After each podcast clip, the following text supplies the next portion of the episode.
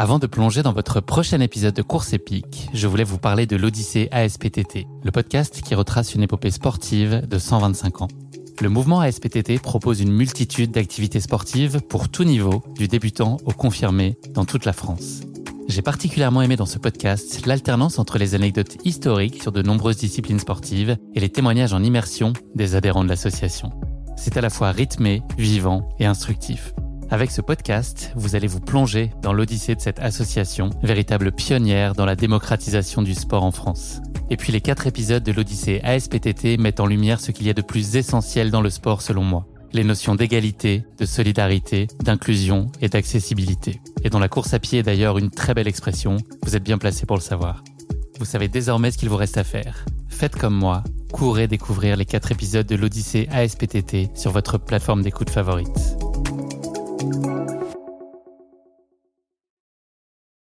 Je commence à avoir les mains et les jambes qui tremblent. euh, non, je suis, je suis confiant sur mon état de forme.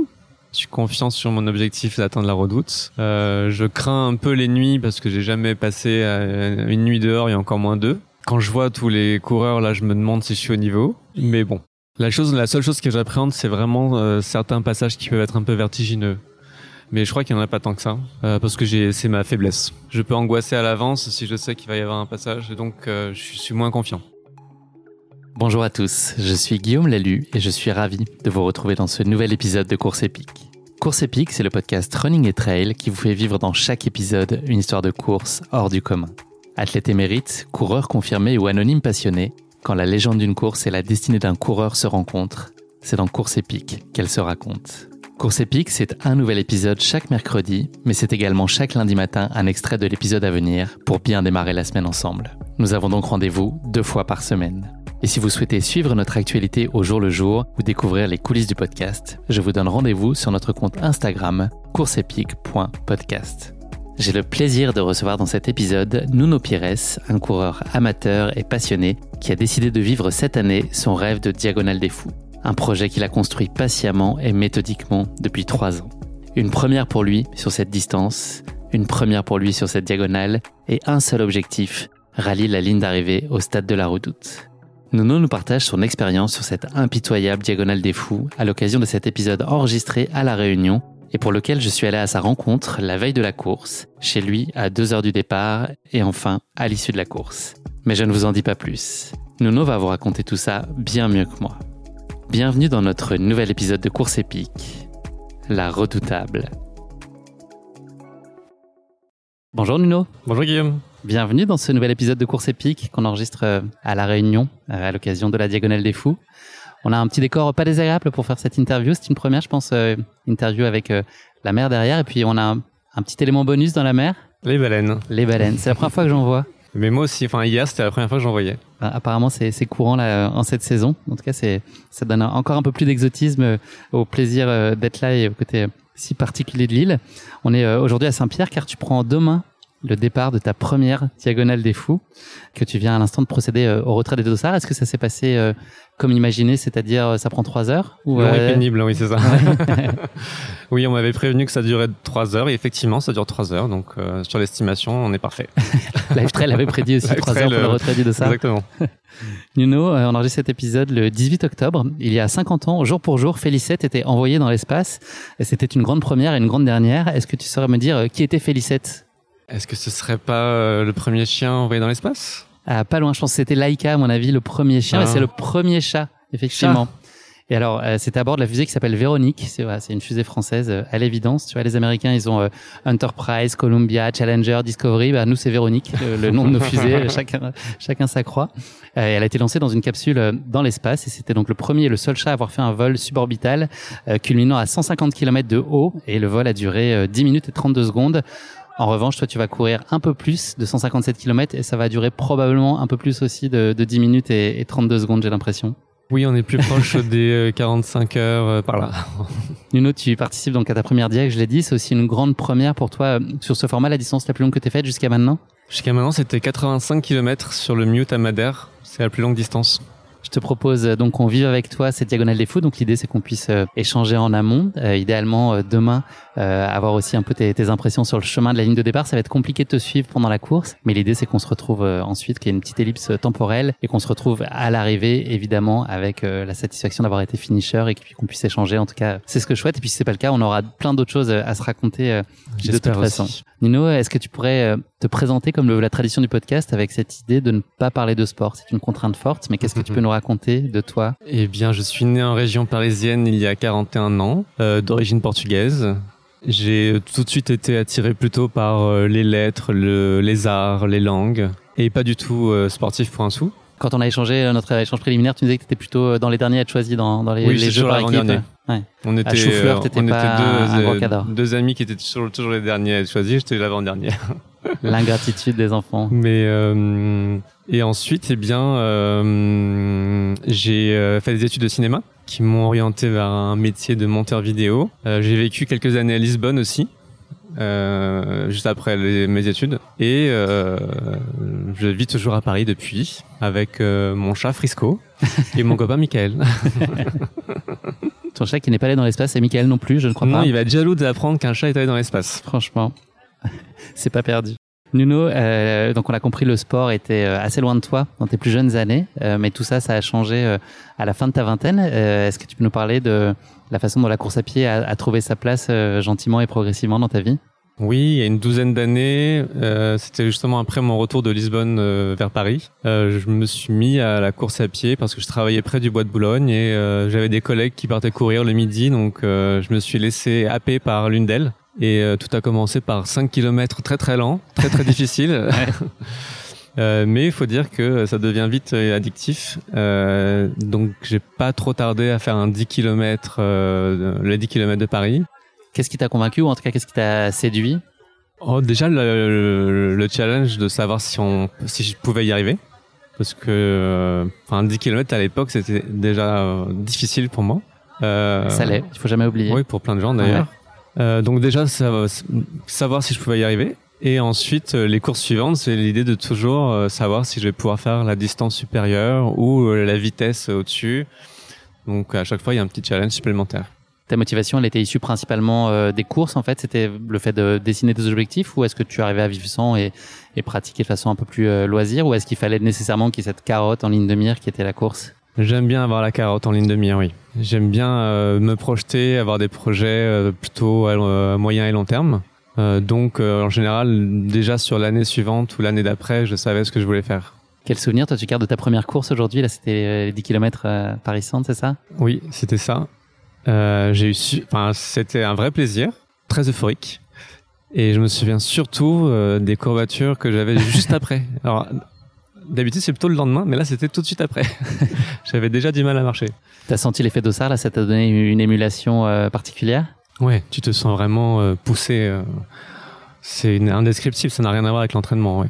C'est des moments que tu vis collectivement tant que possible? Est-ce que tu as envie de pratiquer Tu prends plaisir aussi à pratiquer seul? Je pratique plutôt seul, euh, mais euh, je prends plaisir de temps en temps à courir avec euh, des amis, euh, mais plus sur des sur des courses lentes et longues où justement on a le temps de discuter, papoter comme si on était devant un café. Ça j'aime bien. Tu nous l'as dit, tu as allongé peu à peu les distances. À quel moment et est-ce que très vite tu t'es dit que un accomplissement significatif pour toi serait de réaliser un marathon? Il a dû s'écouler 4 ou 5 ans après le 10 km. Euh, et je me suis inscrit au, marathon d'Amsterdam en premier. C'est une distance qui t'a toujours fasciné? Oui, en fait, pour moi, c'était la distance. C'était vraiment la distance absolue. Et à l'époque, j'aurais jamais imaginé pouvoir faire autre chose, au-delà. Je savais même pas que ça existait, peut-être même. euh, donc pour moi, c'était euh, je vais faire un marathon et euh, ce sera le max que je pourrais faire et je pourrais être fier de moi. Et tu l'as été? Ah, la course a été difficile parce que j'ai eu des crampes, j'ai dû marcher pendant une bonne demi-heure vers la fin. Euh, mais j'ai été fier du fait que j'ai, je me suis, je me sois pas arrêté, j'ai pas abandonné. Euh, donc je suis plutôt fier de la gestion de la course malgré tout. T'as été surpris par euh, cette épreuve, par cette distance et son exigence? J'ai été surpris parce que j'avais jamais couru au-delà de 28 km, je pense, à l'entraînement. Et mes mollets, du coup, n'étaient pas du tout au courant de ce qui allait se passer après. donc ça s'est quand même bien passé au, global. et puisque tu as réitéré ensuite, tu as fait ça 8 marathons? J'en ai fait 7, de mémoire et j'en, bah, j'ai réitéré l'année suivante avec le marathon d'Athènes. L'idée c'était quoi un par an, c'est ça, de pas non plus. C'était environ un par an, oui. À l'exception peut-être de 2020 et 2021, mais sinon un par an. Donc là, on l'a entendu, euh, c'était euh, aux Pays-Bas pour ton premier euh, marathon. Là, tu viens de parler d'Athènes. C'est aussi le prétexte et l'occasion d'aller visiter et puis d'aller passer des bons moments à droite à gauche sur le globe, c'est ça? Oui, c'est un prétexte de, de, visiter une capitale européenne principalement. le marathon d'Athènes, c'était aussi un coup de cœur parce que c'est le marathon original. Enfin, c'est la distance originale entre marathon et Athènes. Et euh, j'aime bien aussi ces marathons qui finissent euh, pas au, point de départ, où il y a un point A et un point B, euh, et il y a quand même un objectif à atteindre et pas juste une boucle où on retourne au point de départ. Donc ça, ça faisait partie de ces marathons-là, comme celui de Lisbonne que j'ai fait plus tard. Je me, à chaque fois, je me dis, moi, quand je prends le trajet bus aller, je me dis, mais c'est pas possible qu'on court tout ça. mais si. Et là, on se rend compte vraiment de la distance quand on fait pas une boucle. Ouais. Euh, le trail, il est arrivé euh, un peu plus tard dans ta vie, mais il y a trouvé une belle place et c'est pour ça que on est euh, aujourd'hui. cet intérêt, il est né en fait des icônes de l'époque, c'est ça? De l'époque, qui sont encore des, des icônes aujourd'hui d'ailleurs. D'ailleurs, mais les premiers, on va dire, oui. dès que dès que Kylian Jornet, François Den, Emily Forsberg, Anna Frost sont devenus un peu médiatisés. via la chaîne YouTube de Salomon par, par exemple. c'est devenu un sport bah, que j'admirais, vrai, les, leur performance était pour moi euh, incroyable. Les images qu'on pouvait voir faisaient rêver dans les montagnes. Enfin, c'était vraiment quelque chose de très très beau. Et j'ai euh, assez vite eu envie de goûter à ça, mais à ma petite échelle, en commençant par un petit euh, trail blanc à Font-Romeu, la Romeu-Fontaine. Ça, c'était en 2013, hein, c'est ça pour situer. C'était en 2013 ou 2014 par là. Et c'était donc ma première course avec du dénivelé, en plus sur neige, en plus en altitude même si c'est pas haute, haute, altitude, mais euh, pour moi c'était une première. Et plus par plus par plus, ça fait plus de ça plaisir ou pas Ça faisait beaucoup plus de douleur. mais euh, encore une fois, là, la, la, fierté, elle est décuplée.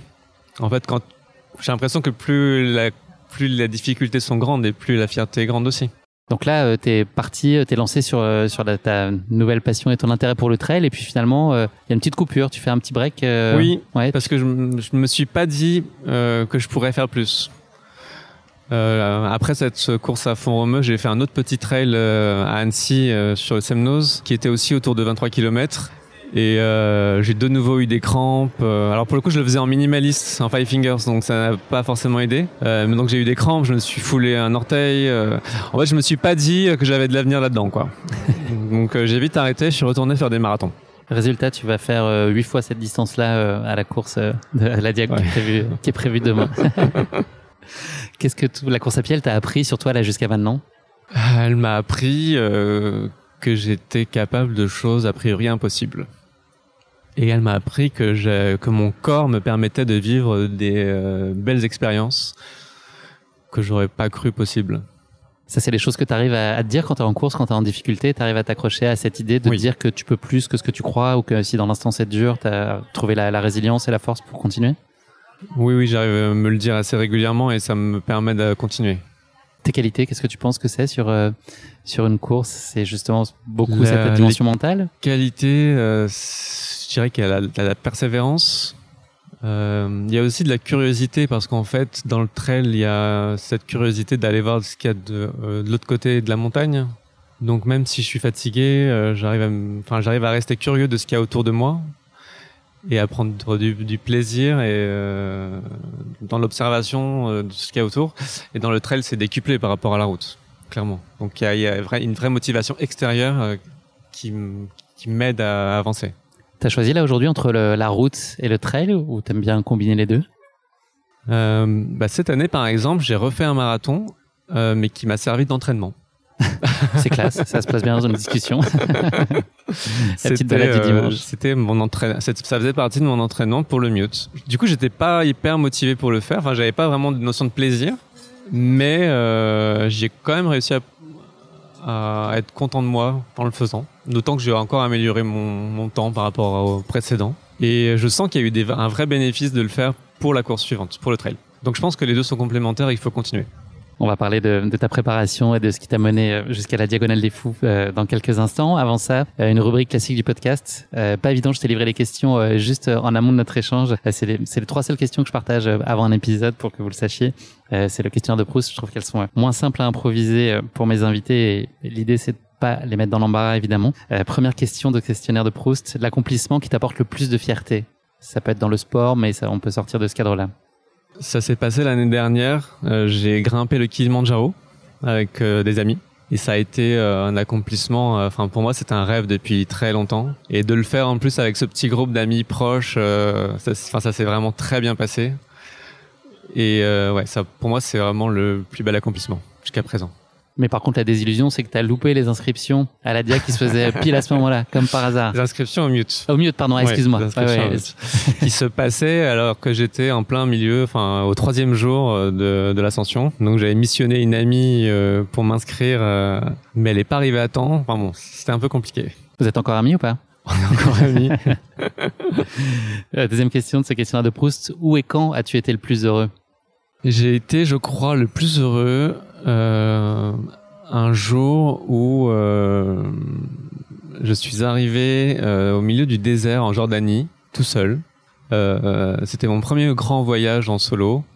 J'adore voyager dans des pays un peu exotiques, dans le désert, en solitaire. Et avec ton appareil photo Avec mon appareil photo. Et c'était la première fois que j'arrivais dans cet endroit, donc qui s'appelle Fenan, euh, dans le Wadi Dana en Jordanie. Et pour moi, c'était euh, le jour, euh, je pense, où j'étais le plus heureux dans ma vie. Parfait. J'ai des images mentales, ça doit être pas mal. La Jordanie, c'est bigrement tentant. je pense au Alpha à ton Sable en Jordanie, là, qui me, qui me fait de l'œil aussi. c'est une destination que j'aimerais bien découvrir. Par le prisme de la course à pied, c'est encore plus chouette. Beaucoup d'hélicos, là, au-dessus de nous. Oui, il y a pas mal d'hélicoptères par ici. Ah, bah, c'est, bah, c'est un avion. Dernière question de ce questionnaire de Proust. Un moment qui a changé ta vie pour toujours? Je pense que c'est euh, ma décision de revenir à Paris après euh, mes cinq ans passés à Lisbonne. Et euh, en fait, prendre cette décision a réorienté toute, toute, ma vie, en fait. Je pense que rien n'aurait été pareil sans cette décision prise un peu sur un coup de tête. Sans tout dévoiler, c'est guidé par des considérations personnelles ou professionnelles?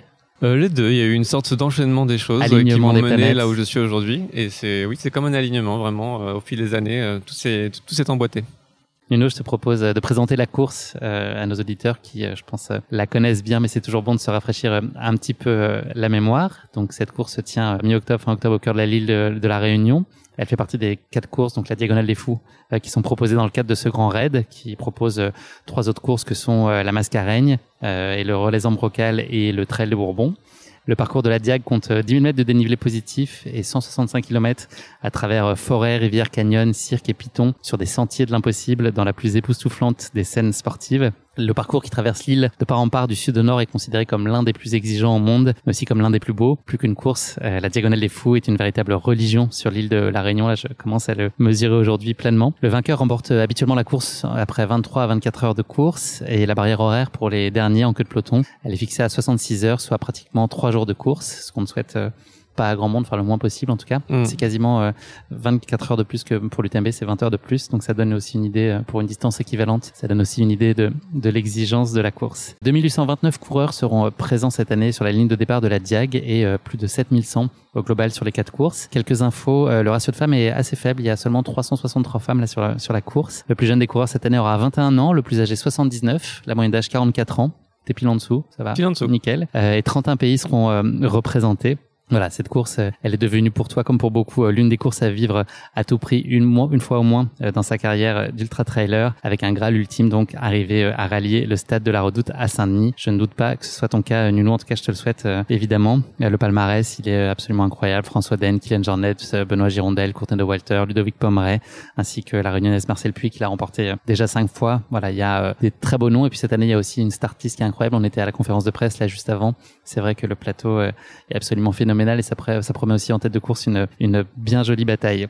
Donc voilà, aujourd'hui, euh, c'est euh, à travers ta voix et tes mollets qu'on va vivre cette course euh, fascinante et particulièrement donc cette, cette édition 2023. J'ai une petite question qui pique avant ça pour toi, Nuno, à te, à te proposer. Cette question qui pique, elle est relative à une personnalité locale qui donne également et légitimement son nom à l'aéroport. Il s'agit de Roland Garros, qui est un aviateur français, qui est lieutenant-pilote lors de la Première Guerre mondiale, qui est né en octobre 1888 à Saint-Denis de la Réunion et qui est mort dans un combat aérien le 5 octobre 1918 dans les Ardennes. Je vais te livrer trois affirmations sur euh, Roland Garros. Euh, à toi de me dire laquelle est vraie. Tu es prêt? D'accord. C'est le premier pilote à avoir traversé la Méditerranée en avion. C'est ma première proposition. Il est à ce jour le plus jeune tennisman français à avoir remporté un tournoi du Grand Chelem. C'était en 1907 et c'était à Wimbledon en Angleterre. Dernière question, euh, enfin dernière proposition plutôt. passionné de tennis, il aurait déclaré dès sa première édition que la diagonale des fous c'était de la balle. Ça aurait pu. je penche pour la première. Bravo. Effectivement, il a été le premier. Euh, c'était un pilote émérite. Euh, quand on lit sa biographie euh, sur Wikipédia notamment, on peut voir qu'il a brillé dans, à bord de son avion. Il a été très téméraire et bizarrement, c'est pas un joueur de tennis. Voilà, il a, il a hmm. jamais vraiment joué. Il a été grand sportif, cycliste, rugbyman, mais c'est pas pour ça qu'il est le, le, plus connu. Et donc, il a réussi à traverser la Méditerranée sans escale de Fréjus à Bizerte en Tunisie en moins de 8 heures, un exploit qui paraissait à l'époque complètement impossible. il est parti un peu avant 6 heures du matin de la Côte d'Azur et il atterrissait en, en Tunisie en, en début d'après-midi et donc il est parti à la boussole. Il a connu euh, deux pannes pendant son vol et est arrivé à Bizerte avec seulement 5 litres d'essence dans le réservoir. Ça, ça vaut euh, combien d'hypoglycémie et de camelback percé là sur une course? C'est juste. Hein. Ouais, c'est impressionnant. Eh ben, écoute, bravo, tu l'as pas volé cette question qui pique, euh, un, cas d'école. je te propose d'attacher ta ceinture maintenant et de rabattre ta tablette pour nous parler plus en détail et en toute sécurité de ton avant diagonale des fous. Euh, je voudrais qu'on revienne plus particulièrement sur les lieux euh, de la course, donc euh, l'île de la Réunion. C'est pas une première pour toi? Tu avais déjà eu l'occasion de venir une première fois dans une logique plus loisir. ça a contribué aussi à faire naître ton envie de participer à la Diag? Oui, clairement. je suis venu il y a trois ans pour la première fois. Et tout de suite, je suis allé randonner dans le cirque de Salazie et surtout dans le secteur de Mafats pendant plusieurs jours. Et euh, ça a été un mélange d'un peu de stress et d'admiration parce qu'il y a des sentiers un peu vertigineux et je suis sujet un peu au vertige. Euh, mais en même temps, euh, j'étais les yeux écarquillés par tant de beauté. Enfin, ce, ce, cirque est incroyablement beau. Et je pense que ça a planté une petite graine donc en août 2020. Et je pense à partir de là où je me suis dit une fois l'effroi euh, des vertiges, du vertige passé, euh, peut-être que je pourrais revenir et faire la diagonale. Cette idée a donc vu le jour depuis. Euh, il y a eu quelques points d'étape. Tu disais que tu planifiais un peu à l'avance et que tu avais une vision à moyen long terme de, tes projets. Est-ce que tu peux nous parler plus particulièrement de, ton UTCAM en 2022, qui a été ton exercice à l'époque sur la distance la plus longue que tu aies faite, je pense, et nous parler ensuite de, ton Mute plus récemment là en avril.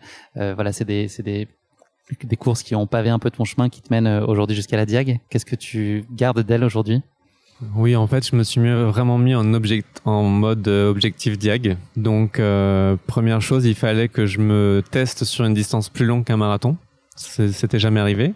Et tant qu'à faire, autant avoir les points nécessaires pour en faire une course qualificative pour la diagonale. Donc, pour petite info, pour ceux qui ne sauraient pas, il faut des courses qui rapportent 85 points.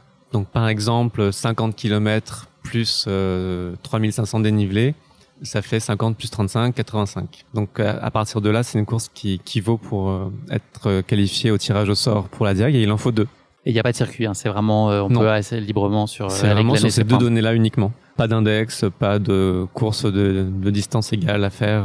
C'est vraiment que sur ces chiffres-là. Donc je me suis lancé sur le 50 km de l'UTCAM, l'Ultra Trail Côte d'Azur Mercantour, euh, qui est qui est un la Sky Race du circuit, enfin de, de cette course-là, euh, ça a été euh, épique, disons-le. Un peu, un peu moins que d'autres qui sont passés à ce micro, mais euh, quand même à mon échelle c'était pas facile parce que euh, bon déjà dans la première montée euh, je cours à côté d'un coureur bien plus âgé que moi qui me dit que la, la, montée suivante elle est elle est trois fois pire que, que la première alors je commence à m'inquiéter. Ça fait toujours plaisir d'entendre ça.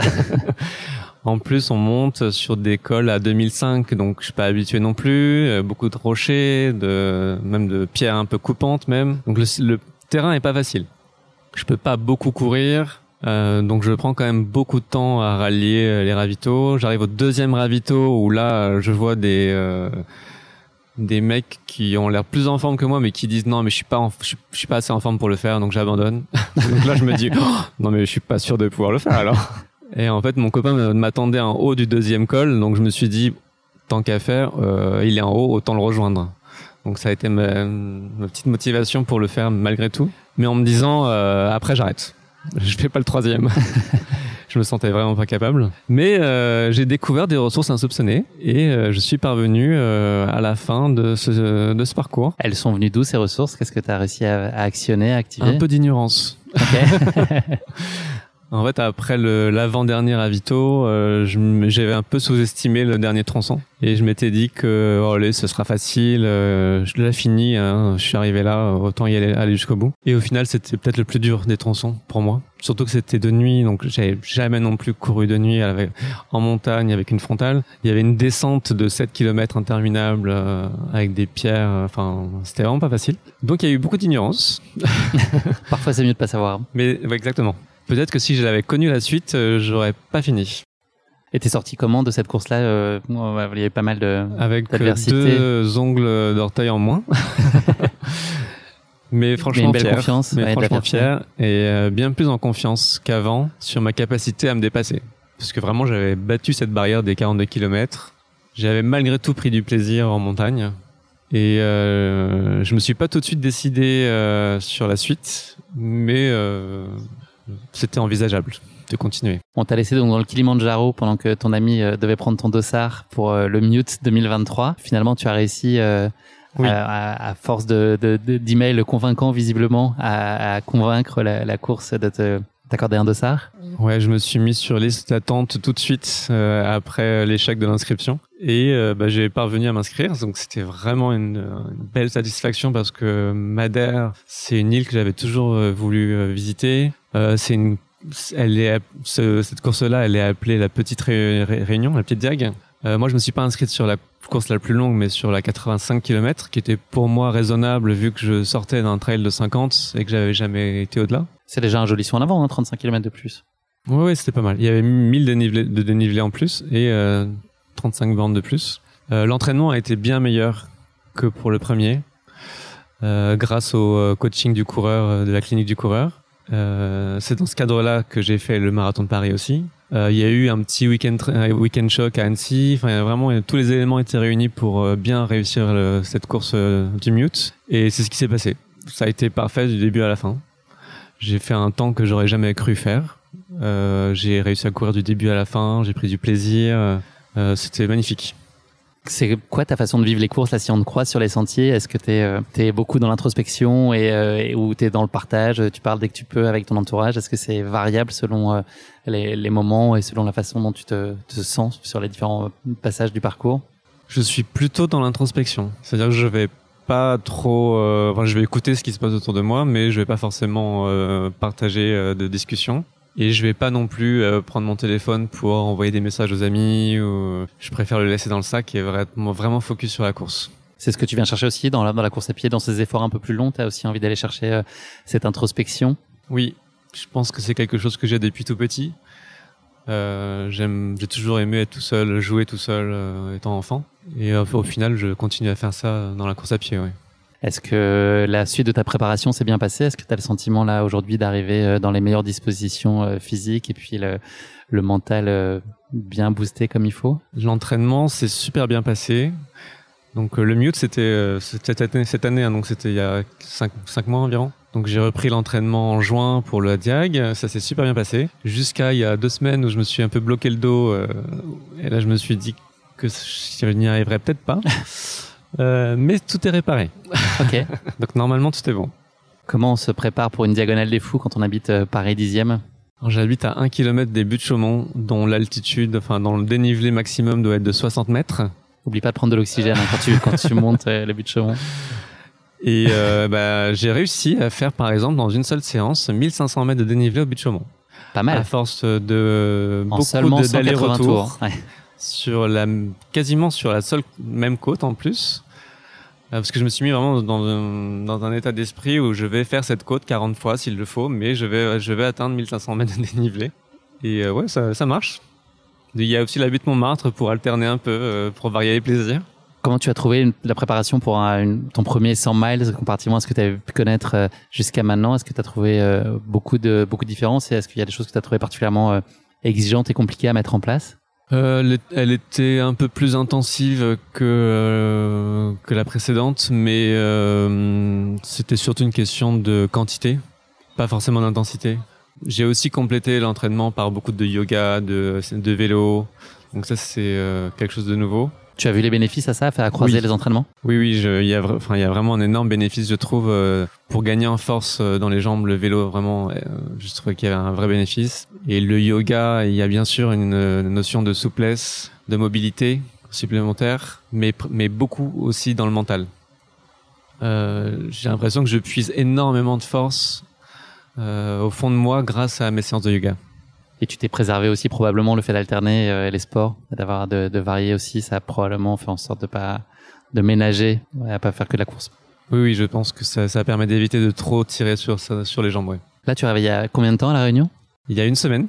L'occasion de, de, repérer, est-ce que c'était euh, du tourisme ou plutôt l'idée d'aller euh, bachoter un peu une partie du parcours et les, les zones peut-être qui te t'inquiète ou te préoccupe le plus Il y avait un coin qui m'inquiétait euh, plus que les autres, c'était la descente du bloc à Sillaos, euh, qui arrivera au bout de 70 km de course. Et qu'on ne descend pas à bloc habituellement Il vaut mieux pas descendre à bloc, mais j'ai cru entendre que certains le font et que ça devient un peu dangereux. Euh, il y a des chutes apparemment. et donc on est parti directement à Sillaos et tant qu'à faire, quand on monte le bloc, il faut monter au Piton des Neiges parce que c'est juste au-dessus. C'est comme, enfin, c'est comme de monter au premier étage de la Tour Eiffel. C'est voilà, autant aller au bout. Hein. euh, donc ça m'a fait un, une grosse sortie à 6 jours de la course quand même. Combien de temps? Euh, 5 heures et demie, je crois. Bah, 22 km et 2000 de dénivelé. Ok. Mais bon, ça valait le coup. Ouais, j'imagine. Et euh, ça m'a été utile pour la reconnaissance puisqu'au final cette descente du bloc, euh, elle est pas si effrayante que ça. Bon pour le moral, en plus. C'est quoi ton objectif là sur la course? C'est voir la redoute? Est-ce qu'il y en a un autre que ça En premier, c'est voir la redoute avec mon dossard. Euh, parce que ce sera un accomplissement quoi qu'il en soit, quel que soit le résultat. Euh, après, j'aimerais quand même essayer de le faire le plus court possible, parce que là, je souffrirai moins longtemps. Il y a une chose que tu veux éviter à tout prix? J'aimerais éviter vraiment de passer trois nuits dehors. Si je pouvais arriver samedi après-midi, ce serait bien. Samedi soir, ce serait bien. Donc un peu moins de 48 heures. Oui. Ouais. Ok ce serait sympa de faire moins de 48 heures. Comment tu vas gérer l'assistance? Comment, comment sont prévus les points de passage là avec Michael? Vous avez organisé tout ça euh, au cordeau? Ouais, Michael, il a été un super assistant sur le mute. Du coup, il est rodé. euh, il va venir me voir au 30e euh, kilomètre, je crois, vers Notre-Dame de la Paix. Euh, puis à Sillaos. Euh, puis il va se faire un peu de rando pour descendre le Maïdo jusqu'à Rocheplatte. ça, ce sera la deuxième nuit. Et ensuite, la possession, samedi matin, avant la dernière ligne droite, quoi. C'est quoi là ton état d'esprit? On est à la veille de la course, tu es euh, partagé par euh, à, la fois l'impatience et puis en même temps euh, une part de, crainte? Je commence à avoir les mains et les jambes qui tremblent. non, je suis, je suis confiant sur mon état de forme. Je suis confiant sur mon objectif d'atteindre la redoute. je crains un peu les nuits parce que j'ai jamais passé une nuit dehors et encore moins deux quand je vois tous les coureurs, là, je me demande si je suis au niveau. Un classique, tout le monde se dit ça. J'imagine, mais bon. ça ne présume pas de ta, possibilité euh, à aller au bout, c'est une certitude. Euh, la chose que tu appréhendes le plus, est-ce qu'il y a quelque chose que pose question? La chose, la seule chose que j'appréhende, c'est vraiment euh, certains passages qui peuvent être un peu vertigineux. Mais je crois qu'il n'y en a pas tant que ça, parce que c'est ma faiblesse. En fait, je peux, euh, je peux angoisser à l'avance si je sais qu'il va y avoir un passage, et donc euh, je suis moins confiant. Comment tu vois la course? Comment elle va, comment elle va se passer cette direct? Ce que, ce que tu en ah, imagines? Ouais, au global. Euh, je sais pas, moi en tout cas, je me visualise euh, avec le sourire tout le temps. Donc je pense qu'elle va bien. C'est un bon point. Ouais. ouais je pense qu'elle va bien se passer, que je vais prendre du plaisir. J'ai hâte de revoir ma fat parce que là je suis pas euh, je, suis pas allé voir ma fat depuis que je suis revenu et en fait euh, je me vois déjà euh, arriver en haut du Taibit et voir ma fat et Marla au loin et j'ai trop hâte d'y être. En plus la suite du parcours je la connais un peu donc je sais que ça va être un parcours très sympa. J'ai pas du tout peur de ma fat du coup. Je pense qu'on va beaucoup transpirer. Il va faire très chaud apparemment. Visiblement, ouais. Euh, J'espère qu'il y aura assez d'eau sur le parcours. Mais euh, ouais, avec le sourire jusqu'au bout. Parfait. Je signe, j'achète. En tout cas, je te, je te le souhaite. Nuno, je te propose qu'on se retrouve bah, a priori demain si, euh, si euh, nos agendas respectifs le permettent, mais ce serait chouette de pouvoir euh, t'accompagner jusqu'à la, ligne de départ et voir la, la fin des, derniers préparatifs. Et puis, une fois qu'on aura fait ça, le départ et rendez-vous à la redoute parce que bien sûr, tu y seras avec un dossard et on va suivre ça. Pas de pression, hein, bien sûr. Tout ça, c'est que de la bienveillance. Et voilà, ça fait des belles occasions en tout cas de se, se croiser. Puis très heureux de, de vivre finalement par voilà par ton intermédiaire cette première diag et puis ce, ce premier long format. Là, tu, tu doubles la mise par rapport au mute, donc ça fait des, des belles premières à vivre et c'est un bel endroit en tout cas ici pour expérimenter ce type de défi, j'ai bien l'impression. Bah écoute, je suis ravi que tu m'accompagnes sur cette course. Merci. Avec plaisir. Salut Nuno. À demain.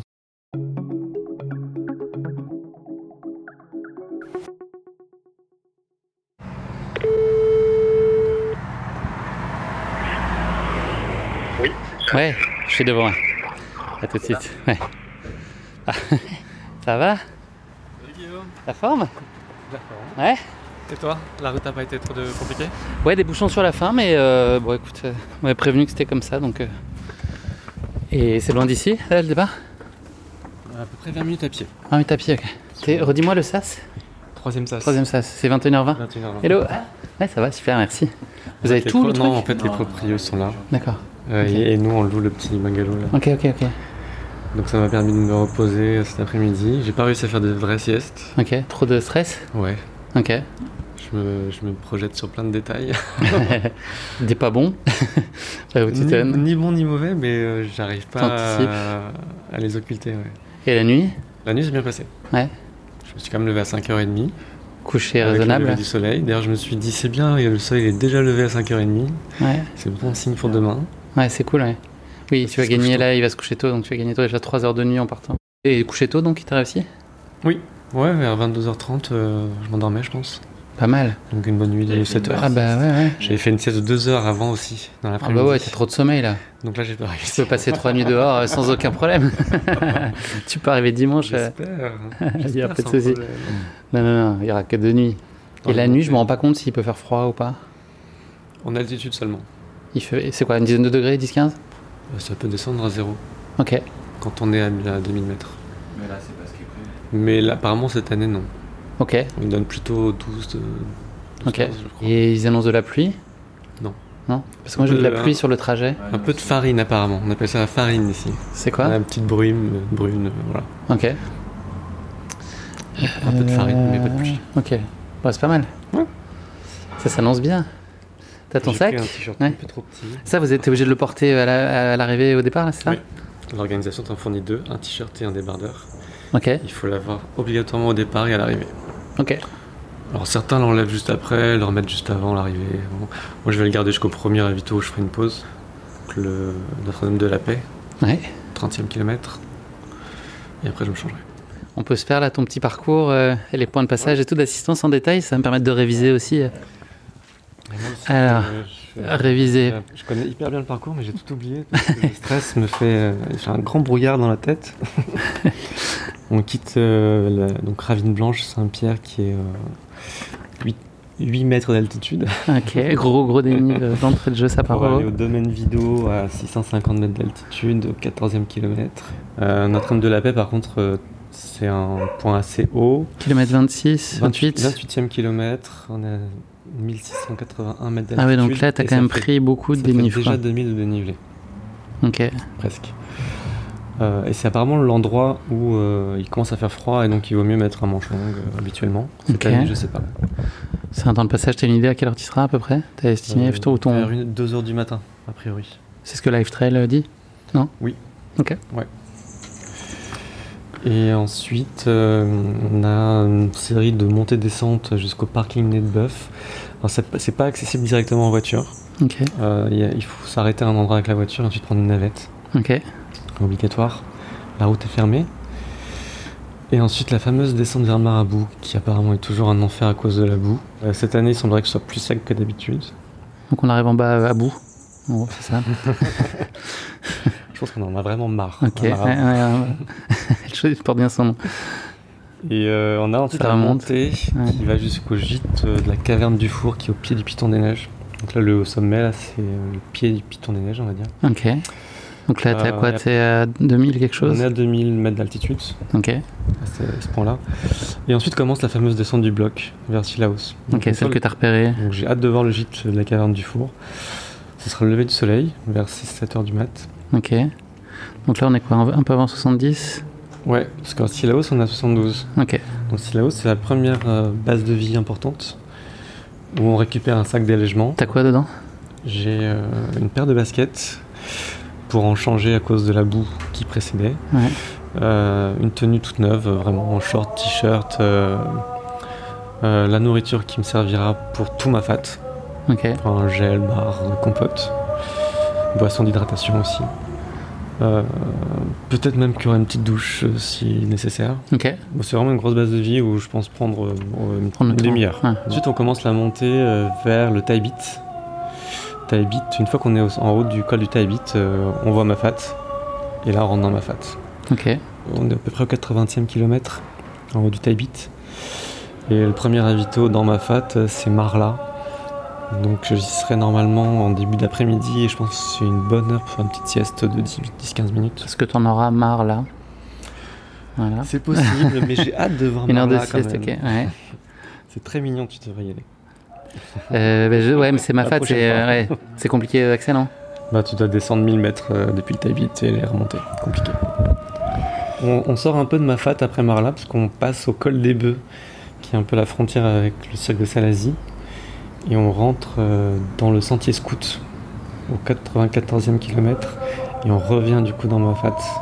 On plonge euh, 1000 mètres de dénivelé jusqu'à Grand Place. Et ensuite on remonte 1000 mètres de dénivelé jusqu'à Roche Plate, Ouais. où euh, il y aura Michael de nouveau pour un, un autre ravitaillement. Donc pour venir à Roche Plate, qui est vraiment dans ma fat, il faut là aussi descendre 1000 mètres de dénivelé depuis le Maïdo et les T'as tes remonter. baskets?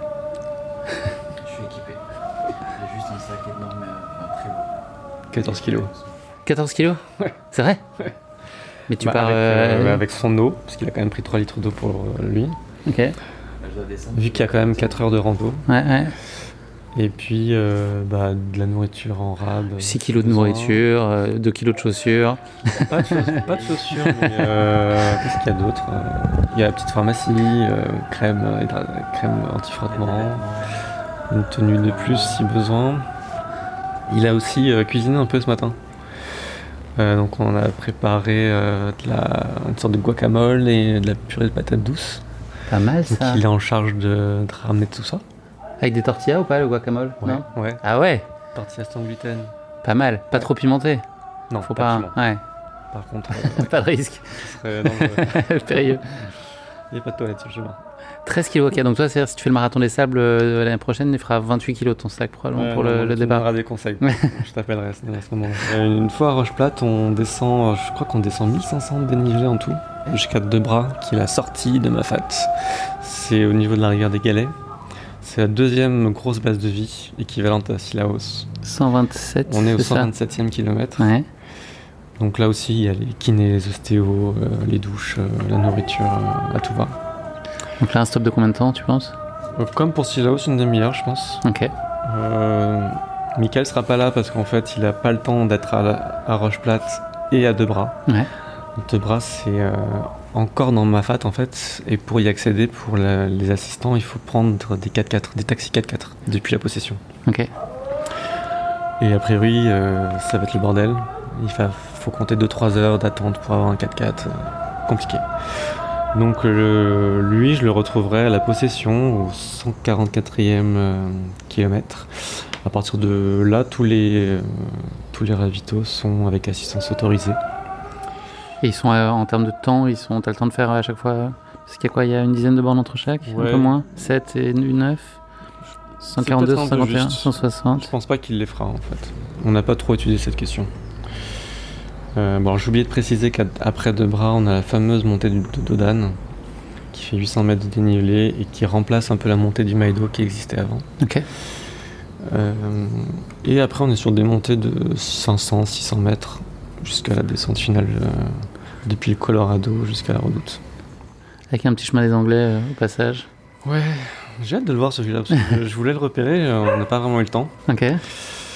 Mais euh, je suis prêt pour le sentier des Anglais. Sur ta nutrition, t'as quoi là? T'as pris quoi au départ? Bah, je vais te montrer, parce qu'on n'a pas encore fait le dernier check. Donc c'est la nutrition qui doit nous servir jusqu'au 30e kilomètre. On est sur de, une compote butternut salée, carotte butternut, une compote banane abricot et camou camou. Camou camou, c'est riche en vitamine C. Ok. J'ai un gel euh, du miel, énergétique euh, de Meltonic. Ok. Donc euh, oui, c'est du miel principalement, de la gelée royale. Et dans celui-là, je crois que c'est riche en curcuma. On a aussi un gel Morten Ok. qui a déjà fait ses preuves. Et une petite barre salée noix de cajou. Gomta au cola avec de la caféine. C'est la valise SFR, là, c'est ça? Pour suivre en temps entre les, entre les points de passage Exactement. Ok. On a des pastillas d'électrolytes. Et en termes de d'hydratation, j'ai aussi pris un drink mix euh, caféiné de Morten Ok. et euh, du NAC euh, pastèque. Ok. Donc t'as pas d'eau claire là dans tes flasques? T'auras que de. Si, en fait, euh, le Morten, je vais le mettre dans. J'ai un bidon. J'ai un bidon d'un litre et demi parce que je préfère avoir plus d'eau que pas assez, même Ouais. si c'est un peu plus lourd. Ouais. Euh, je vais mettre une flasque avec le NAC Ouais. et une flasque d'eau claire. Ok. Et je les rechargerai que au 30e kilomètre. euh, voilà. Entre temps, je, je rechargerai en eau claire. Une brosse à dents. Oui, inspiration euh, Courtenay de Walter. Euh, c'est pas à utiliser autant qu'elle, mais ce sera pour les deux grosses bases de vie, euh, Silaos et euh, de bras. Parce que quand même, au sortir de deux nuits, je pense que c'est pas mal de se brosser les dents. Tu parlais de douche tout à l'heure, ça veut dire qu'il faut que tu dans tes sacs d'allègement, là t'as des serviettes et autres Ou, euh, J'ai, ouais, en fait, euh, j'ai une serviette. Enfin, Mick- euh, Michael aura une serviette pour euh, Silaos. Je sais pas si je prendrai une douche, mais en tout cas, je me nettoierai euh, Ok. là-bas. Et comme il sera pas à deux bras, j'ai pris une serviette dans le sac d'allègement pour deux bras, au cas où. Avec bien sûr chaussettes neuves, shorts neufs, euh, caleçons neufs, enfin, boxer neuf, etc. Là je vois ta montre, elle, est, elle a l'autonomie qu'il faut ou t'as besoin d'avoir euh, un chargeur et tout ça pour qu'elle tienne? Euh, je vais prendre un peu de risque Ok. parce que je pourrais la mettre en batterie prolongée. Ouais. qui dure 58 heures. Mais la précision n'est pas idéale, surtout en montagne. Ça peut fausser un peu la distance. Euh, donc je vais le mettre en précision intermédiaire, qui dure 40 heures. Et euh, j'ai une batterie.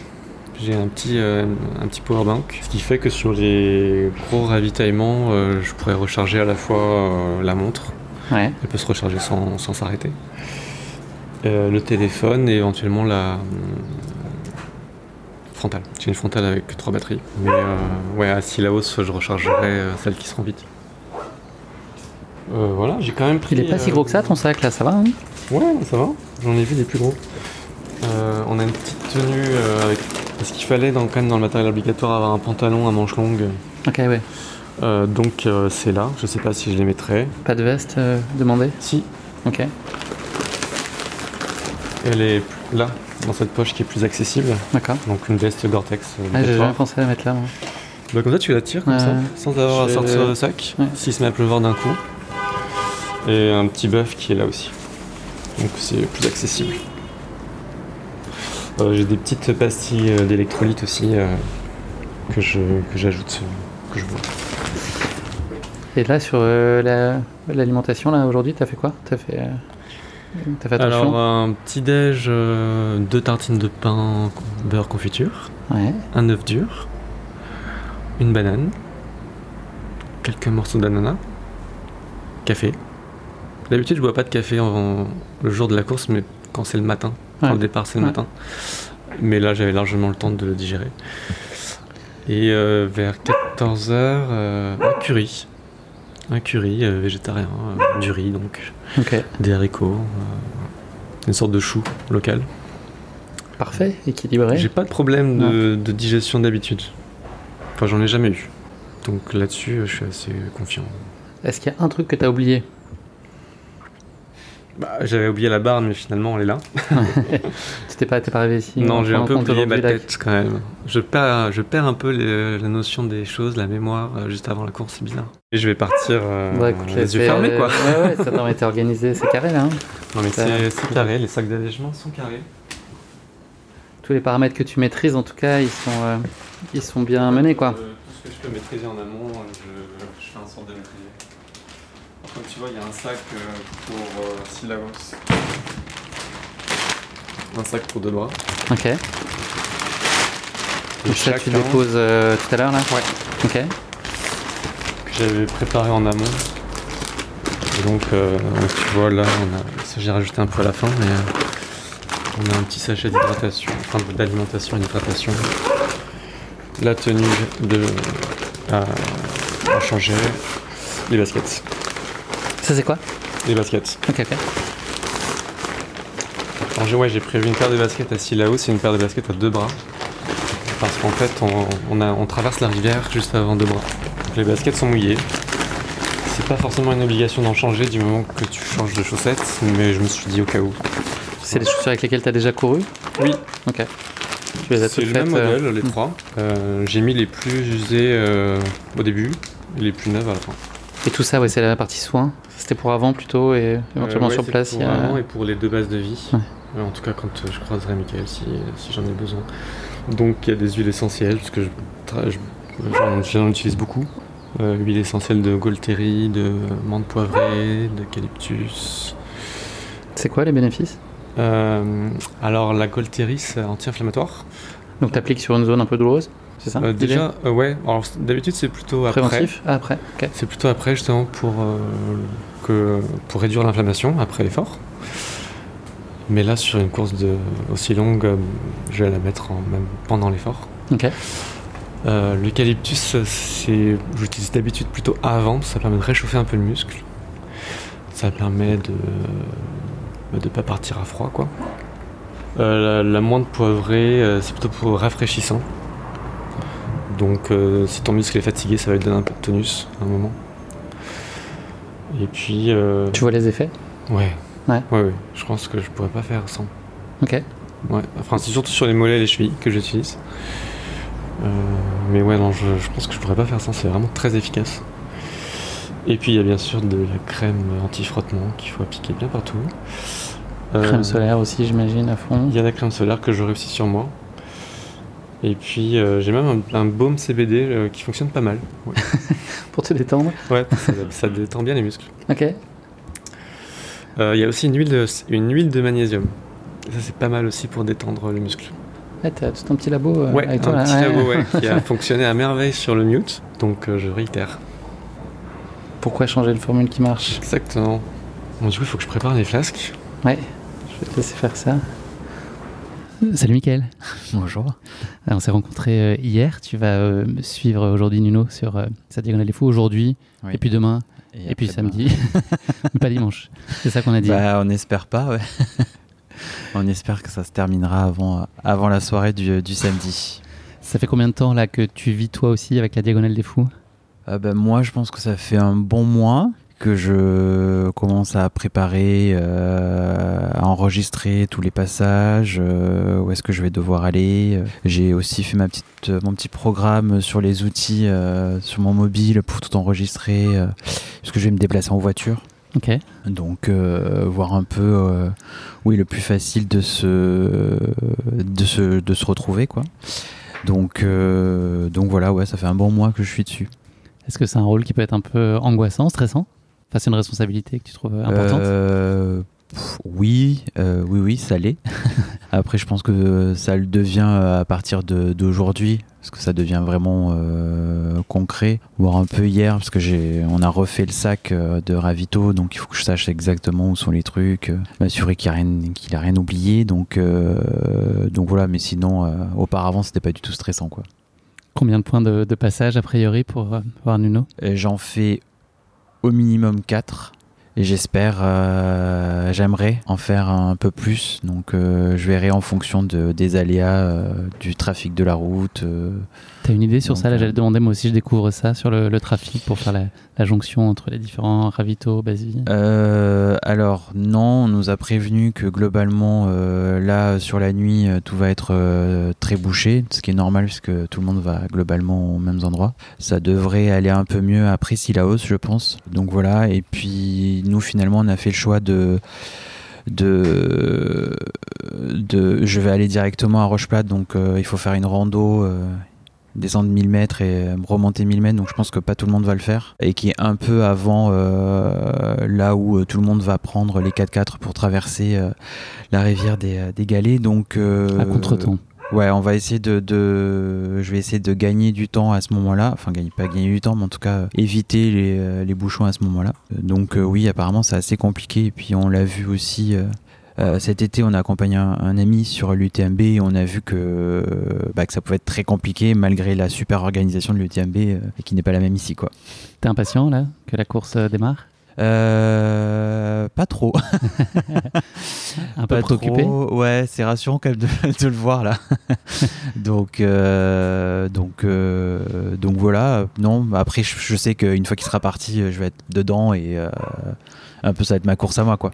Vous avez pris une balise qui permet de, en plus de savoir où sera Nuno à tout moment. Oui. C'est aussi rassurant, j'imagine. je pense que je lui ai pas laissé le choix. Euh, ouais, c'est hyper important. En plus, euh, je sais qu'on capte pas euh, dans ma fat. Donc même si donc ça serait beaucoup plus compliqué de, de et la, le trajet dans ma fat est assez long finalement. Donc donc ouais, ça va me rassurer de voir avancer le petit bonhomme. Est-ce que tu as prévu euh, des temps de sommeil? Est-ce que tu vas avoir le temps de, de te reposer J'ai prévu du temps de sommeil, ça sera assez court, mais c'est important parce que je vais quand même euh, conduire beaucoup, donc euh, il faut pas non plus que je fasse n'importe quoi. Donc oui, j'ai prévu de dormir environ deux heures cette nuit, et je pense que demain, fin d'après-midi, je devrais avoir du temps euh, sur le, ravito euh, à l'attendre, donc je pense que je vais euh, me reposer un peu sur place. J'ai prévu des vêtements chauds et, et, après je pense que je vais redormir un peu de vendredi à samedi. T'es coureur toi aussi? Oui. Quel genre de distance? Qu'est-ce que tu aimes le plus? J'ai fait, je fais du marathon. Enfin, ma plus longue distance c'est le marathon. Euh, j'en ai fait 3 euh, ou 4, je sais plus. Et j'ai fait quelques trails, mais vraiment des petites distances. On a fait le, ensemble cet été euh, l'ETC. Et depuis quelques, plusieurs mois maintenant, je, je, me suis essayé au triathlon et j'ai beaucoup aimé. Donc, donc, voilà. Et là, on parlait à la blague tout à l'heure du marathon des sables. C'est aussi un, un projet peut-être un jour avant la, avant la Diag? Ah oui, oui, oui. Bah, ça fait longtemps qu'on se l'est dit qu'on aimerait le faire ensemble. Donc, euh, ouais, j'aimerais vraiment euh, autant la Diag, l'UTMB. Euh, je suis pas ça m'attire pas plus, mais ouais, le marathon des sols, oui. Merci beaucoup, Mickaël. On se donne rendez-vous. bah, on va aller ensemble, je pense, au départ. et puis, on va se retrouver à la redoute, surtout, ah. pour célébrer l'arrivée de Nuno. C'est ça l'idée, hein? Il nous dit oui. C'est l'objectif. C'est un oui très, très confiant qu'on peut voir, observer. Merci beaucoup, Michael. Et puis bon courage aussi. Profite, profite bien de ces, ces beaux moments. Merci. Ça y est, on y est? Je crois bien qu'on y est là. 19h, à 2h du départ, un peu plus, puisque tu es deuxième SAS, c'est ça? Deuxième SAS, donc départ à 21h20. Bon. Bah, bonne course. Euh, merci. T'es serein J'ai hâte de te revoir. Bah ouais, ce serait bon signe. Il bah, faut que ce soit la redoute surtout, c'est ça le, principe. Tout ça tu ne seras pas sur, le, sur les ravitaux Je serai pas, je serai un peu sur la tête de course. Alors, si tu nous prépares une grande surprise et que tu es top 10, on vous verra très probablement. Et sinon, euh, non, là, je serai plutôt en configuration euh, début de course, mais compte sur moi pour être euh, à l'arrivée à la redoute. Je te verrai à Saint-Denis. Bonne course, profite bien. Merci. Et merci pour euh, l'accueil et puis là ce petit euh, dernier tour euh, pour voir si tout est bien en place. merci Nino, bonne course. À très vite.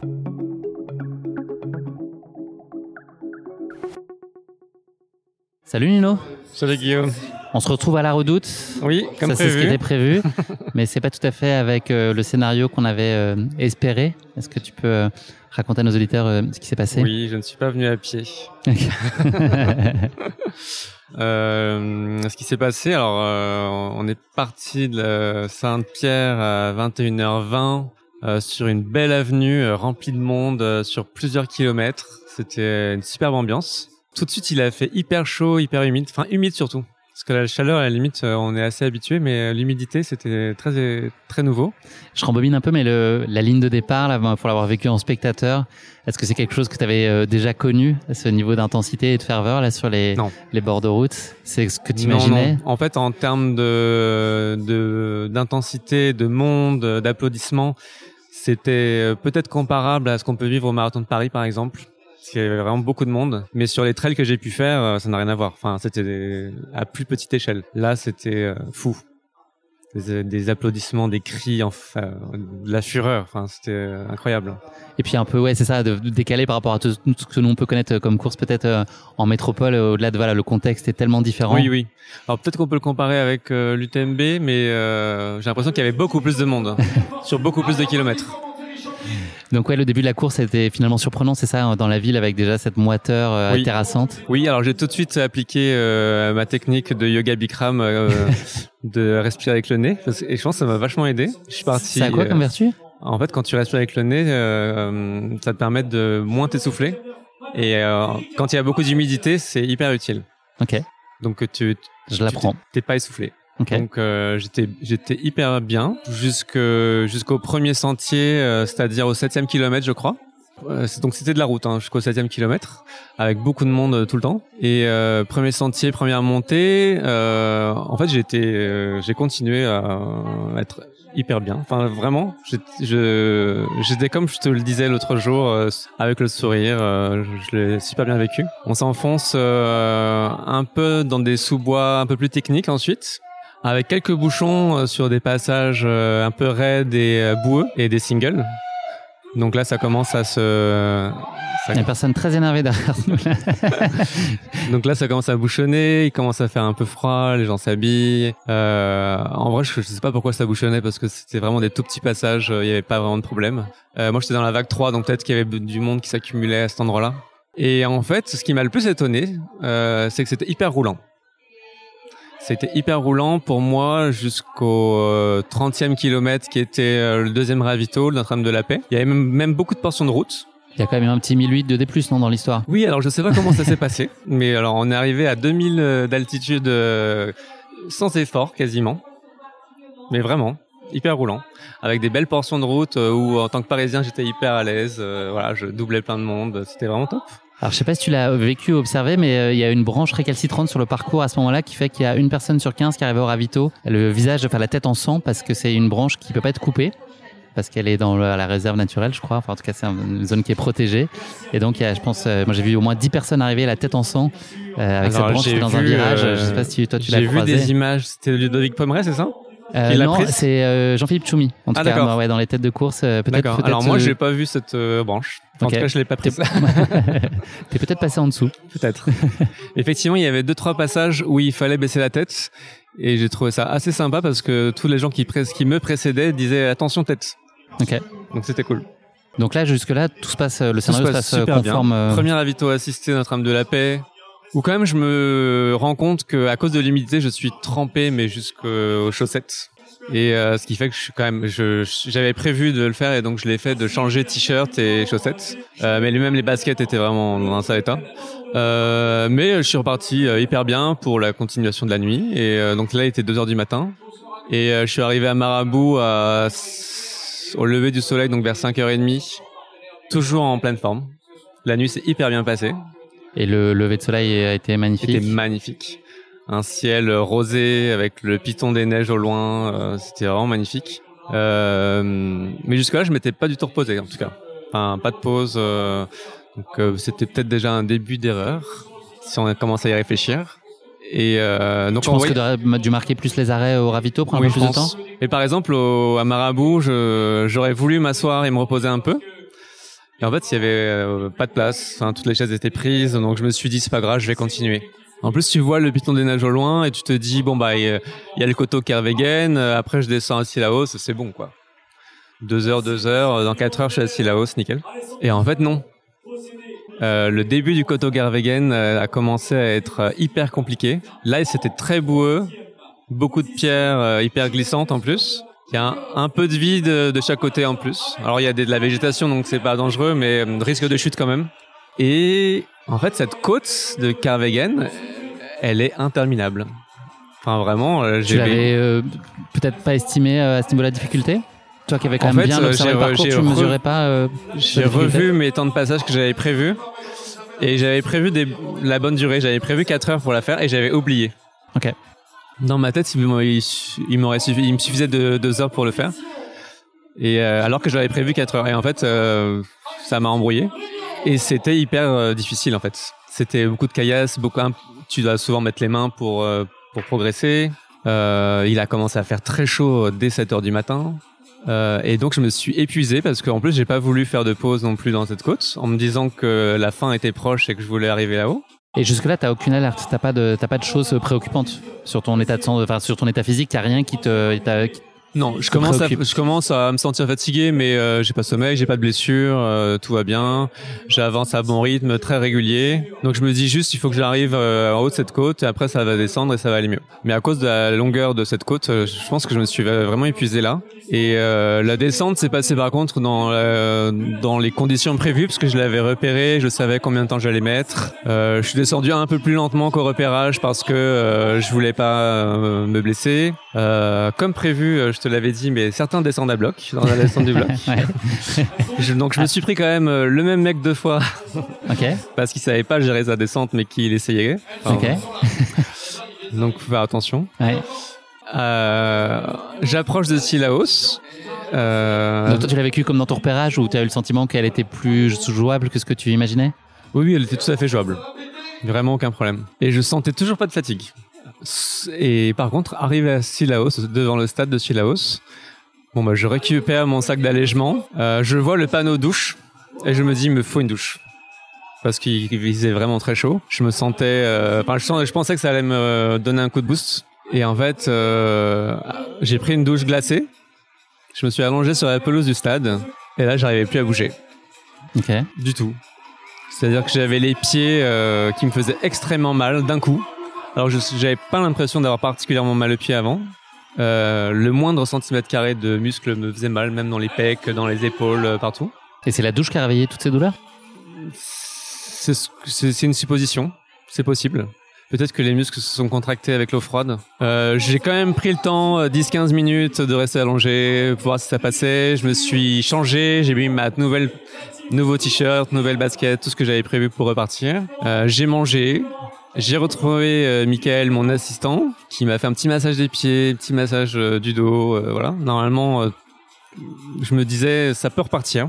Même si j'ai encore mal, en, en repartant, ça va se réchauffer, ça va aller. J'ai reçu en plus plein de messages hyper. Enfin, j'ai relu et vu des vidéos de messages de Paris qui étaient vraiment hyper encourageants. Et je me suis dit, je peux pas, même si j'ai mal, je peux pas m'arrêter là. Parce que là, l'idée de l'abandon, elle commence à t'effleurer à ce moment-là? Elle, elle a commencé dès que je me suis allongé sur la pelouse de Silaos. Alors que je m'étais juré de pas abandonner à Silaos. et euh, donc je repars. Je prends le chemin euh, de la rivière de Bras Rouge. Donc en fait, après Silaos, tu dois descendre jusqu'à la rivière. Là, tu retombes dans une humidité hyper difficile en termes de respiration. Et ensuite commence la montée euh, pré-Taibit. C'est pas encore le sentier taille- du Taibit, mais tu montes vers le sentier. Et là, en fait, c'est des espèces de marches, euh, un peu comme on en trouve beaucoup dans ma fat. Et là, le moindre pas euh, était un calvaire. Enfin, j'arrivais plus à monter. Donc la douleur au pied, là, qui était le, la douleur la au gêne pied principale. était euh, fulgurante. Euh, un peu aussi dans les cuisses, mais ça c'est une douleur que je connais, donc je sais que c'est gérable, que dans les descentes ça passe. Mais là, la douleur au pied, c'est quelque chose que j'ai jamais eu avant, même sur une distance équivalente. C'est pas toi le Citroën Jumpy là qui est mal garé C'est Ludo Collet qui demande, euh, qui cherche le propriétaire. Donc euh, à ce moment-là, je me dis mais euh, peut-être que je devrais revenir en arrière en fait à Silaos. Et je me dis non mais quand même euh, il faut que je continue. C'est pas possible. Donc je me dis le prochain ravito il est au pied du sentier du Taibit donc euh, il faut au moins que je me traîne jusque là-haut. Et et vraiment toute la montée qui fait 500 mètres de dénivelé, je l'ai faite deux fois moins vite que les autres. Euh, et je et en fait sur toute la montée j'ai pas arrêté de me dire euh, bon je vais arrêter en fait parce que au-delà du taille 8, c'est rentrer dans ma fat. C'est un cirque euh, qui est inaccessible si je peux plus avancer. Il faut que je revienne en arrière. Chaque pas était vraiment difficile. Euh, je me suis quand même arrivé jusqu'au ravito. Je me suis allongé 10-15 minutes pour voir si la douleur diminuait. Elle diminuait pas du tout. J'ai essayé de fermer les yeux pour m'endormir pour voir si ça m'aidait. La douleur m'empêchait de m'endormir. Donc, euh, je suis allé voir euh, l'organisation pour leur donner mon dossard. Et là, la question, vous êtes sûr? Ça m'a fait un petit choc, mais j'ai dit oui. Mais vraiment mal au cœur, quoi. Mais je sentais, enfin, j'étais sûr que je pouvais pas continuer. Alors évidemment, on peut jamais être sûr. Peut-être que si j'avais continué un peu, ça aurait diminué. Euh, D'autant que j'étais dans dans un timing où j'avais largement le temps de prendre mon temps. Euh, on était à ce moment-là à 18 heures de course et j'avais fait quasiment la moitié du parcours en, en kilomètres en tout cas. Mais je me voyais pas continuer à avancer. Donc c'est une décision qui est apaisée à ce moment-là? Oui, je l'ai, j'étais assez apaisé et clair euh, sur ma décision, mais euh, déçu de moi-même. Forcément. Est-ce que tu as le sentiment qu'il y a des choses que tu aurais dû ou pu faire différemment ou là c'est un impondérable, quelque chose qui, que tu peux pas euh, anticiper et que, que tu n'aurais pas pu euh, faire différemment? C'est toujours euh, compliqué euh, de, de, de jauger ça, mais euh, Hmm. Ça fait 48 heures et donc j'ai eu largement le temps d'y penser. Il y a plusieurs choses que je pense que j'aurais dû faire. Déjà, j'étais venu euh, hyper confiant euh, parce que je connaissais ma fat et je me disais, euh, comme je connais ma fat, c'est bon, je sais ce qui m'attend. En fait, il suffit pas de le savoir. Peut-être qu'il faut s'entraîner un peu plus pour. Et cette année, je me suis pas particulièrement entraîné sur des santé techniques. J'ai fait le mute, j'ai fait des week-end shocks dans les Alpes ou Annecy, et c'est des chemins qui sont hyper roulants, qui sont pas du tout techniques. Et je pense que j'ai pas entraîné mes pieds suffisamment pour des sentiers euh, aussi techniques que ça. Je pense qu'ils étaient, sous-entraînés. Et ensuite, la deuxième erreur, je pense que c'est cette douche. Peut-être que si j'avais gardé mes muscles chauds, peut-être que ça aurait pas dégénéré comme ça. est-ce que c'est un scénario que tu refais là depuis ça fait euh, 48 heures Donc est-ce que tu réécris l'histoire constamment et tu vis avec euh, bah, la, la douleur ou la déception de cet abandon constamment Oui. Est-ce que est-ce que tu réécris l'histoire avec avec des si ou euh, Je, je, je refais pas des si, mais je me remets toujours dans cette situation euh, du, de l'abandon. Et euh, c'est, je replonge dans une espèce de mélancolie, oui. C'est euh, une déception que tu ressens d'abord pour toi ou est-ce que c'est aussi euh, pour ton entourage, pour tous les gens qui ont été euh, avec toi? Je pense à Michael en premier lieu, mais aussi tous les gens qui t'ont suivi sur ce projet, encouragé, accompagné. Comment toi tu le ressens? C'est d'abord toi face à toi-même et, et ton objectif que tu t'étais donné? En fait, j'ai eu beaucoup de chance parce que je suis hyper bien entouré. Et il y avait un groupe WhatsApp d'encouragement que je lisais, que j'ai lu aux deux ravitaux où Michael m'a assisté. Et j'ai déc- j'ai découvert euh, des messages, des vidéos euh, tellement encourageantes que forcément, euh, j'ai l'impression de ne pas être à la hauteur de leurs encouragements. Donc forcément, je suis déçu par rapport à eux. Même si je sais que, enfin, ils me l'ont dit, moi je- ne les déçois pas. Ils m'ont, ils m'ont félicité pour ce que j'avais réussi à faire. Ce qui était déjà un gros morceau, c'est vrai. Mais moi, je ressens cette déception-là, de pas être à leur hauteur. Et je- j'ai l'impression de pas avoir été non plus à la hauteur de mon objectif, en fait, personnel, parce que ça fait euh, deux ans que j'y pense euh, constamment. Euh, je pense que j'aurais pu faire mieux. Est-ce que là aujourd'hui c'est possible de se projeter sur d'autres choses? Est-ce que ça peut être ça la solution aussi pour euh, avancer et reconstruire un peu, se reconstruire aussi? Euh, On parle d'une course, hein, bien sûr, mais c'est peut-être fort se reconstruire, mais en tout cas de réavancer. Euh, ou est-ce que c'est euh, encore trop tôt, trop frais, il y a encore trop de choses à, à encaisser, à comprendre, à analyser avant de se dire que euh, il y a un coup d'après qui va redevenir réjouissant? En fait, dès que j'ai passé ce coteau Kervegen, je me suis dit, euh, plus jamais je repasse par là. C'était tellement horrible. Je me suis même dit, si je fait, si j'avais fait le repérage, j'aurais peut-être pas pris le début de la course pour ne pas le refaire. Depuis, j'ai quand même, euh, je me suis un peu apaisé. J'ai, fait un peu la paix avec ce coteau. Et j'ai surtout un ami qui a fait l'UTMB cette année que j'ai assisté sur sa course, qui m'a dit, euh, non, mais l'année prochaine, je le fais et tu le fais avec moi ça, va aller. Donc je commence à me projeter sur une possible deuxième tentative, en sachant que euh, maintenant je viendrai avec peut-être plus de clés pour le faire. Je pense qu'il faut en tirer toutes les toutes les choses positives euh, possibles. Donc euh, j'ai vécu une très belle course jusqu'à Marabout, c'était merveilleux. Et ensuite, j'ai quand même euh, géré comme je pouvais cette euh, cette partie plus technique. Je suis pas du tout déçu de ma course et, euh, et je pense que je, si je reviens, je serai plus fort pour le faire. Tu l'as pas évoqué, mais je pense que la météo a pas aidé aussi beaucoup. Enfin, en tout cas, c'est un des facteurs peut-être euh, aggravants aussi qui a rendu la course complexe pour, pour beaucoup, je pense. Apparemment, il a fait plus chaud et plus humide que d'habitude. C'est vrai que l'humidité, c'était un facteur euh, vraiment aggravant. Moi, j'ai pas l'impression de l'avoir tant subi que ça parce que je suis pas rentré dans ma fat. C'est là que c'était le pire. Et euh, la nuit, c'est plutôt bien passé parce qu'il faisait pas froid. Donc, si euh, si je reviens et qu'il y a cette météo là, cette météo là, je il y aura pas de souci. On se dit que c'est pas la fin de votre histoire, euh, la Diag et toi là. Non, on va continuer encore à se à se, à se draguer un peu. Merci beaucoup pour nos échanges, Nuno. Merci euh, de nous avoir aussi ouvert les portes à moi et puis euh, aux auditeurs bah, de, de ces moments euh, privilégiés, en tout cas, euh, et intimes d'avant-course. C'était aussi euh, très chouette de, de vivre ça, de se projeter aussi très concrètement dans ta course. Bravo. C'était voilà, tu t'es battu, tu as fait ce qu'il fallait, et puis tu as pris la seule décision qui était possible à ce moment-là au vu du contexte. On se dit que c'est pas fini et qu'il y a encore une belle page qui va s'écrire avec la diagonale, et puis tu as, le mental et les ressources pour, pour aller au bout, j'en ai la certitude. Merci Guillaume, c'était un plaisir euh, de te faire partager cette course, même si elle n'a pas été jusqu'au bout. Et euh, je me dis que même si elle n'a pas été jusqu'au bout, euh, cette expérience servira à ceux qui veulent la faire. L'abandon fait partie de la course à pied, il faut, faut l'accepter. Puis on ressort plein d'apprentissages d'un abandon aussi, c'est aussi, ça construit. Exactement. Merci pour tout, Nino. Merci.